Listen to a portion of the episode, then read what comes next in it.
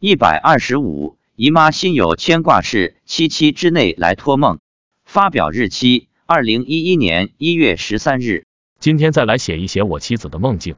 日前发表了佛祖请他吃大餐的文章后，少数网友对佛祖请吃肉表示异议，个别人甚至说这是魔镜。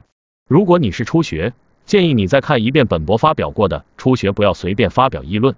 如果你对佛学有所了解，甚至学过一些经教，或自以为学得很深很得法，那我想问你，你正果了没有？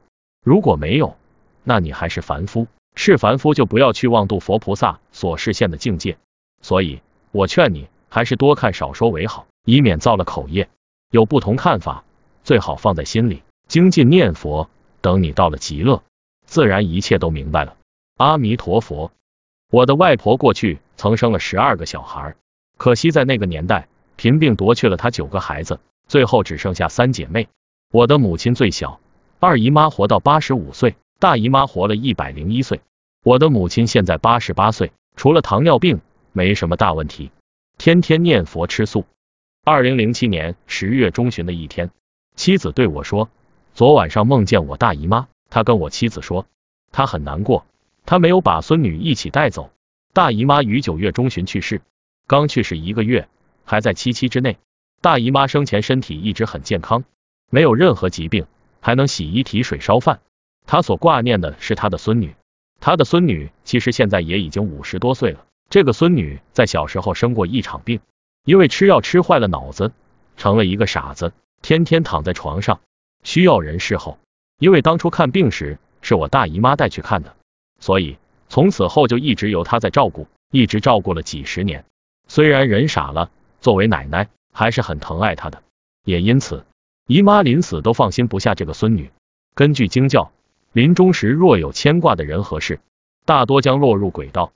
就在姨妈去世后几个月，我家过节，妻子看到我大姨妈也来我家接受供养，此后她经常来。十次至少会来五六次。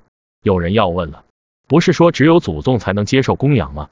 如果你家里摆了祖宗的牌位，没错，只有祖宗才能前来接受供养。但是祖宗也有亲戚朋友的。我大姨妈因为跟我父亲在一个村，所以我家祭祖，父亲经常把他们一起请来。除此之外，同村的朋友和邻居也都被我父亲请来过。就在我大姨妈来我家过节的当天，我问妻子，二姨妈来了没有？